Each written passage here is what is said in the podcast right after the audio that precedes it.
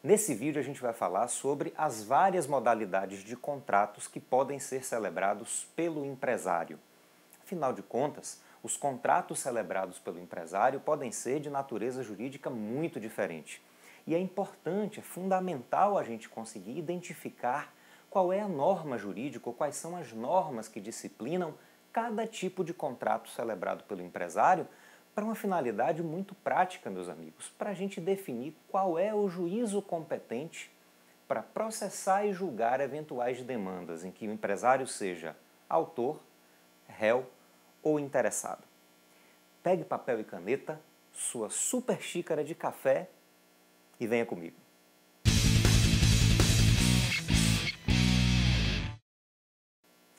Meus amigos, no desempenho de sua atividade econômica, o empresário vai celebrar inúmeros contratos.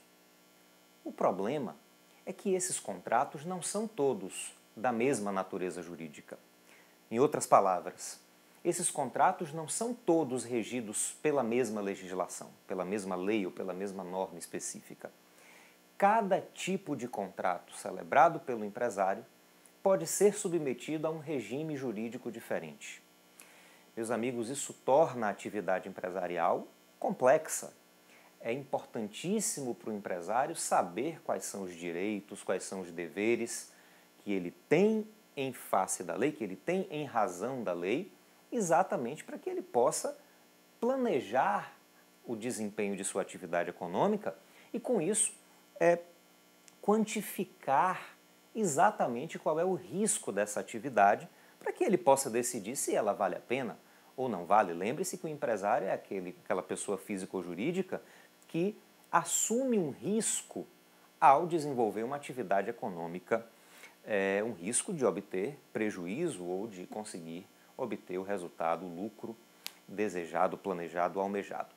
Então, a primeira coisa que a gente tem que fazer quando a gente estiver diante de um contrato celebrado pelo empresário, a primeira tarefa da gente é localizar, identificar a natureza jurídica desse contrato. O que, é que isso significa?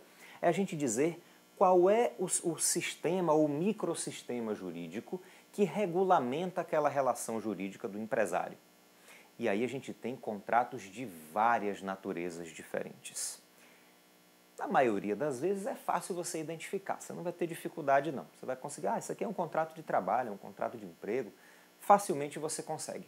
Mas em algumas situações essa identificação pode ser um pouquinho mais complexa, pode ser um pouquinho mais, é, mais é, complicada. Vamos ver com calma aqui, que é para a gente não ter nenhuma dúvida. Em primeiro lugar, vamos fazer um panorama aí de quais são os possíveis tipos de contratos celebrados pelo empresário. Quais são os contratos que o, o, o empresário pode celebrar aí potencialmente. O empresário pode celebrar contratos de trabalho, o empresário pode celebrar contratos administrativos, o empresário pode celebrar contratos de consumo, seja como consumidor ou como fornecedor. O empresário pode celebrar contratos empresariais.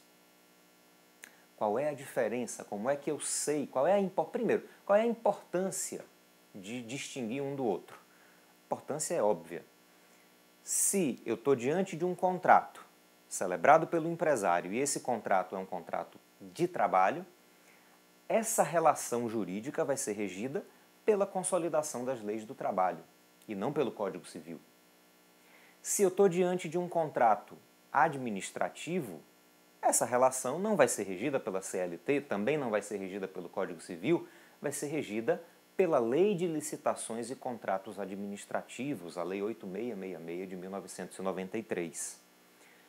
Por outro lado, se se tratar de um contrato de consumo, essa relação jurídica vai ser disciplinada pelo Código de Defesa do Consumidor. Apenas no caso de se tratar de uma relação empresarial, de um contrato empresarial, é que a disciplina jurídica vai ser a do Código Civil ou da legislação especial. Muitos contratos empresariais têm legislação específica disciplinando aquela relação jurídica, como, por exemplo, é, o contrato de franquia, o contrato de leasing eh, e outros contratos de representação comercial, enfim, vários outros contratos empresarial, empresariais têm uma legislação específica. Como é que eu faço para identificar a natureza jurídica do contrato? Meus amigos, basicamente eu vou analisar a estrutura da relação jurídica. Eu vou pegar aquela relação jurídica contratual e vou tentar identificar os elementos, ver se os elementos dessa relação jurídica se encaixam nos conceitos é, previstos, nos conceitos estabelecidos pela legislação. Então veja só, quando você já tiver uma prática maior, você já estiver advogando ou atuando com direito, né, depois de algum tempo, já tiver alguma experiência atuando com direito, essa identificação vai ser praticamente automática. Tá? Quando o cliente começar a lhe contar a história, quando ele começar a lhe narrar os fatos, você automaticamente já vai. Não, isso aqui é um contrato de trabalho, isso aqui é uma relação de consumo. É, isso é automático. Mas no começo, né, quando você está ainda estudando, quando você é recém-formado está começando a atuar é, com o empresário, você precisa fazer um exercício, na verdade, de, é, de, de exclusão para identificar a natureza jurídica do contrato. Então, veja só, essa or eu, vou, eu vou sugerir uma ordem aqui para você, mas é uma mera sugestão, tá certo? Você pode fazer essa análise de outro, de outro ponto de vista ou por outra metodologia, mas essa é uma metodologia que eu considero bastante simples e bastante prática. Eu sigo essa ordem. Antes de qualquer coisa, eu verifico se a relação é uma relação de trabalho. Porque se ela for uma relação de trabalho, eu já fico direto na CLT, eu nem analiso o resto. Então, primeiro lugar, eu vou verificar se é uma relação de trabalho. Se não for uma relação de trabalho, eu excluo essa possibilidade, eu verifico se é uma relação administrativa, se é um contrato administrativo. Se não for um contrato administrativo, eu verifico se é uma relação de consumo. Não sendo relação de trabalho, não sendo relação administrativa, não sendo relação de consumo, sobra a relação empresarial e aí eu sei que o contrato é empresarial e vai seguir a disciplina do Código Civil ou da legislação específica. Mas como é que eu faço essa exclusão? Em outras palavras, né, meus amigos, o que eu estou dizendo é que o contrato empresarial vai ser contrato empresarial por exclusão. Se ele não for de nenhuma outra espécie, ele vai ser contrato empresarial. Mas como é que eu identifico isso? Vamos lá. Quando a gente pega a CLT, a Consolidação das Leis do Trabalho, o artigo 2 nos dá o conceito de empregador e o artigo 3 nos dá o conceito de empregado. Veja o que diz o artigo 2 da CLT, acompanhe aqui comigo. Considera-se empregador a empresa individual ou coletiva que, assumindo os riscos da atividade econômica, admite, assalaria e dirige a prestação pessoal de serviço. Esse é o conceito legal de empregador. Então veja que o empregador é a empresa. Na verdade, o empregador é o empresário. E aí, evidentemente, os parágrafos do artigo 2 vão esclarecer que não necessariamente é, é precisa ser empresário para se caracterizar como empregador. Também vai ser empregador é, aquele que é, é, admite, assalaria e dirige prestação pessoal de serviço num contexto não empresarial, ou seja, as, as entidades sem finalidade econômica, além de outras aí previstas nesse, nesses parágrafos do artigo 2 da CLT. Então, eu vou analisar a relação jurídica do empresário. Ele se encaixa no conceito de empregador? Ele é empresário individual ou sociedade empresária que assume os riscos da atividade econômica, ou seja, que exerce atividade empresarial, que exerce atividade econômica? Ele admite e assalaria, né? ele admite, admite, paga salário e dirige prestação pessoal de serviço? Se você responder que sim, ele se encaixa no conceito de empregador. Mas eu preciso ver se a outra parte do contrato se encaixa no conceito de empregado. Veja que a gente está analisando aqui a estrutura da relação jurídica. Né? Lembra que na relação jurídica a gente tem sujeitos, sujeito ativo, sujeito passivo, objeto, vínculo, está lembrado disso? Eu estou analisando aqui os elementos da relação jurídica. Então, uma das partes, um dos sujeitos é o empresário e ele se encaixa no conceito de empregador. Vamos ver se a outra parte se encaixa no conceito de empregado? Vamos para o artigo 3 da CLT, diz ele o seguinte: Considera-se empregado toda pessoa física que prestar serviços de natureza não eventual a empregador, sob a dependência deste e mediante salário. E aí o parágrafo único vai falar que não há distinção é, do tipo de trabalho. Né? Mas veja, se o empresário se encaixar no conceito de empregador do artigo 2 da CLT e a outra parte da relação contratual se encaixar no conceito de empregado do artigo 3 da CLT, eu estou diante de uma relação jurídica de trabalho, eu estou diante de um contrato de trabalho. Então, eu vou verificar quais são os direitos e deveres do empresário, empregador, e os direitos e deveres do empregado, à luz da consolidação das leis do trabalho ou da legislação trabalhista específica, se for o caso. Se o empresário não se encaixar no conceito de empregador ou a outra parte da relação não se encaixar no conceito de empregado, isso significa que o contrato não é contrato de trabalho. Então, ele não é regido pela consolidação das leis do trabalho. Excluir essa possibilidade. Eu vou partir então para a segunda possibilidade. Será que esse contrato é um contrato administrativo? Bom, vamos ver o que nos diz Bom, se ele for um contrato administrativo, ele é regido pela Lei 8666 de 1993, ou seja, a Lei de Licitações e Contratos Administrativos. E o que é que nos diz o artigo 1 da Lei de Licitações e Contratos Administrativos? O artigo 1 nos diz o seguinte: Esta lei estabelece normas gerais sobre licitações e contratos administrativos pertinentes a obras, serviços, inclusive de publicidade, compras, alienações e locações no âmbito dos poderes da União, dos Estados, do Distrito Federal e dos municípios. E aí o parágrafo único aqui nos dá aqui a chave. Diz ele: subordinam-se ao regime desta lei, além dos órgãos da administração direta, os fundos especiais, as autarquias, as fundações públicas, as empresas públicas, as sociedades de economia mista e demais entidades controladas direta ou indiretamente pela União, Estados, Distrito Federal e municípios. Então veja, a gente pode sintetizar isso aí, claro que simplificando, você tem que prestar atenção no caso concreto, mas basicamente é o seguinte: vamos voltar para a estrutura da relação jurídica. Eu tenho um contrato, então eu tenho duas partes no contrato, esse contrato tem um objeto e ele existe em razão de um vínculo, que foi o acordo de vontades aí. Muito bem. Nesse caso, se uma das partes do contrato for o poder público, todas essas pessoas de é, direito público elencadas aí, na, na, essas pessoas jurídicas né, de direito público elencadas aí no artigo 1 da Lei 8666 de 1993, se qualquer dessas pessoas for uma das partes do contrato e o empresário for a outra parte, estamos diante de um contrato administrativo. Então, eu vou buscar os direitos e deveres do empresário nessa relação contratual, não no Código Civil, mas na Lei 8666 de 1993, na Lei de Licitações e Contratos Administrativos. Claro, no âmbito da administração pública federal ou é, as regras gerais, porque aí cada ente pode ter a sua própria lei de licitações e contratos administrativos. O Estado vai ter uma lei estadual, o município vai ter a sua própria lei também. Então eu vou verificar as normas específicas nessa lei que tratar dos contratos administrativos naquela esfera de poder, ou naquele âmbito ali, naquele ente federativo. Certo?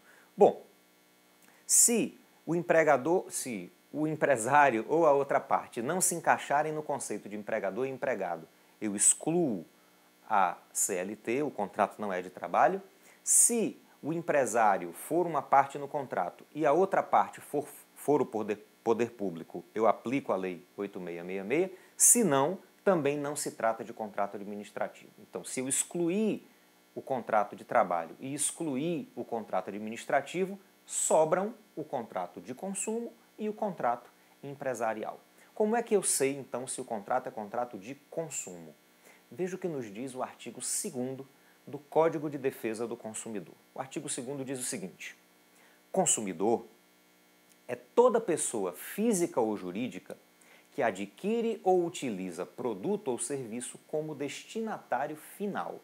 Então veja que a chave aqui é a seguinte: consumidor é toda pessoa física ou jurídica que adquire produtos ou contrata serviços como destinatário final, ou seja, ele não adquire para revenda ou para é, inserir na cadeia de consumo, repassando como fornecedor, ele adquire como destinatário final. E aí, o artigo 3 do Código de Defesa do Consumidor é que vai dar para a gente o conceito de fornecedor. Diz o artigo 3 do Código de Defesa do Consumidor. Fornecedor é toda pessoa física ou jurídica, pública ou privada, nacional ou estrangeira, bem como os entes despersonalizados, que desenvolvem atividade de produção, montagem, criação, construção, transformação, importação, exportação, distribuição ou comercialização de produtos ou prestação de serviços. Então veja que a gama aí é bastante ampla, né? Fornecedor é toda pessoa física ou jurídica, não importa se seja pública ou privada, estrangeira, nacional, até mesmo os entes despersonalizados podem ser caracterizados como fornecedores se praticarem esses atos aí previstos, elencados no artigo 3 do Código de Defesa do Consumidor. Então, como é que eu vou verificar aqui? Eu vou verificar se o empresário se encaixa no conceito de fornecedor ou se ele se encaixa no conceito de consumidor e a outra parte vice-versa. Por que, meus amigos? Veja que, no caso da relação de trabalho, o empresário só pode ser empregador, o empresário não pode ser empregado, porque senão ele não é empresário. Né? No caso do contrato administrativo, também o empresário vai ser uma das partes, porque a outra parte vai ser necessariamente o poder público. Agora, o empresário no contrato de consumo pode ser tanto fornecedor quanto consumidor. Como é que eu vou saber a diferença? Eu vou verificar as circunstâncias, vou verificar as especificidades desse contrato e ver em que polo ele se encaixa. Então, por exemplo, se um determinado empresário compra computadores para que seus empregados possam trabalhar, fazer ali suas atividades do dia a dia, esse empresário está adquirindo esses, esses computadores, é um contrato de compra e venda de consumo. O empresário aqui é consumidor, ele está adquirindo os computadores para uso na, na atividade empresarial, para uso por seus prepostos, por seus empregados. Então ele é consumidor. O outro empresário que vendeu para ele os computadores é fornecedor. Mas eu tenho um contrato entre empresários, um empresário como fornecedor e o outro como consumidor, mas se trata de um contrato de consumo. Esse contrato vai ser regido pela lei, pelo Código de Defesa do Consumidor e não pelo Código Civil. Certo? Veja, o empresário pode ser consumidor nesse caso, ele comprou os computadores para que sua equipe de vendas, a sua equipe de marketing, os seus empregados utilizem esses computadores em seu trabalho. Ele é consumidor. Agora, se ele compra computadores para revender no mercado, ele não é consumidor, tá certo? Aí vai ser um contrato empresarial. Ele não é consumidor porque ele não está adquirindo os computadores como destinatário final. Ele é um intermediário. Ele compra para revenda, ele compra para repassar ao consumidor final. Então ele é um intermediário, ele não é consumidor. Então, para eu ver se o empresário é consumidor, eu vou ter que ver se ele se encaixa naquele artigo, no conceito ali do artigo 2 do Código de Defesa do Consumidor. E aí, se for o caso, a gente tem um contrato de consumo. Se ele não se encaixar no conceito de fornecedor e nem se encaixar no conceito de consumidor, esse contrato, por exclusão, vai ser um contrato empresarial. Não sobrou nenhum outro, né? Eu verifiquei, não é contrato de trabalho, não é contrato administrativo, não é contrato de consumo, só pode ser contrato empresarial. E aí, essa relação jurídica vai ser regida pelo Código Civil ou pela legislação específica, no caso de contratos que têm legislação específica. Tá certo? Vejam bem, só uma questão um pouco polêmica aqui. O STJ, o Superior Tribunal de Justiça, tem firmado jurisprudência no sentido de reconhecer que, mesmo nos contratos empresariais, ou seja, mesmo quando você tem dois empresários celebrando um contrato e nenhum dos dois é consumidor, ou seja, vamos pensar, por exemplo, uma grande cervejaria, uma, uma grande fabricante de cerveja, vende cerveja, né? vende, vende bebida para um depósito de bebida ou para um barzinho de bairro, um barzinho daqueles pequenos, que vai revender essa bebida para o consumidor final Veja que nenhum dos dois aqui é consumidor, nenhum dos dois aqui se encaixa no conceito de consumidor, é um contrato empresarial, tá? Os dois estão atuando aqui como intermediários, como é, empresários. É, o consumidor final é outra pessoa que vai comprar a cerveja para consumo próprio. Mas tem entendido o STJ que eu tenho que verificar aqui se há grande discrepância entre os contratantes. Ou seja, eu dei o exemplo aí da cervejaria. A cervejaria normalmente é uma gigante, é uma grande produtora, tem uma, uma estrutura empresarial muito complexa e tem um grande poder de barganha, um grande poder econômico e técnico, que não pode ser comparado, por exemplo, com o poder que tem o dono daquele barzinho da esquina ali de bairro pequeno, compra uma quantidade pequena de cerveja, de bebida, de comida para revender para os frequentadores ali do estabelecimento. Né? É, como a regra no direito empresarial é você presumir que as partes estão em situação de paridade e, portanto, haver aqui uma limitação da possibilidade que tem o Poder Judiciário de intervir nesse contrato, a revisão contratual num contrato empresarial é muito mais difícil de acontecer do que num contrato de consumo ou mesmo num contrato civil. É, nesse caso, é, tem entendido o STJ que, mesmo se tratando de contrato empresarial, se uma das partes for hipossuficiente em relação à outra, aplica-se a esse contrato a proteção estabelecida no Código de Defesa do Consumidor. É uma situação meio esquisita, né? Na verdade, o que o STJ está tentando fazer aqui é proteger o contratante mais fraco, como não encontrou no ordenamento jurídico nenhuma norma que facilitasse essa proteção, fez uma analogia e uma aplicação é, da, do Código de Defesa do Consumidor. Mas muito cuidado, tá certo? Não se trata de contrato de consumo. Então, aquele dono do barzinho da esquina, aquele barzinho pequenininho, quando compra a bebida da cervejaria para revender ali, ele não é consumidor, tá certo? É um contrato empresarial. Mas por ele ser considerado parte mais fraca nessa relação, por haver uma grande discrepância entre as partes nessa relação jurídica, tem o STJ firmado é, entendimento, né, a jurisprudência já está firmada no sentido de entender, de considerar que esse contrato, ou que a parte mais fraca desse contrato, vai ser protegida de acordo com as normas protetivas previstas no Código de Defesa do Consumidor. Tá certo? Então, a proteção contra cláusulas abusivas no contrato, a proteção, é, a, a, facilitação processual, né, a inversão do ônus da prova em favor da parte hipossuficiente e assim por diante. Tá certo? Então, vamos sistematizar? Vamos lá. O empresário, no exercício de sua atividade, pode celebrar contratos de vários tipos diferentes. Ele pode celebrar contratos de trabalho, esses contratos de trabalho vão ser regidos pela consolidação das leis do trabalho e pela legislação trabalhista de uma maneira geral. É, ele pode desempenhar, ele pode celebrar contratos administrativos, ou seja, celebrar contratos com o poder público, e aí nós teríamos contratos administrativos regidos pela Lei de Licitações e Contratos Administrativos, atualmente a Lei 8666 de 1993, no âmbito da União ele pode celebrar contratos de consumo, tanto na posição de consumidor, como aquele que adquire bens ou serviços como destinatário final, como na posição de fornecedor, quando ele vende bens para o consumidor, para aquele que adquire como destinatário final. E aí esse, essa relação jurídica vai ser regida pelo Código de Defesa do Consumidor. Ou, se ele não se encaixar, se a relação jurídica não se encaixar em nenhuma dessas hipóteses, por exclusão, a gente tem um contrato empresarial. O contrato empresarial se caracteriza exatamente por ter em ambos os polos empresários, temos empresário tanto num, num, numa parte como na outra, num polo como no outro polo desse contrato, essa relação contratual, e não se trata de relação de consumo, nem de relação é, administrativa e nem de relação de trabalho. Temos empresário nos dois, empresários nos dois polos contratuais.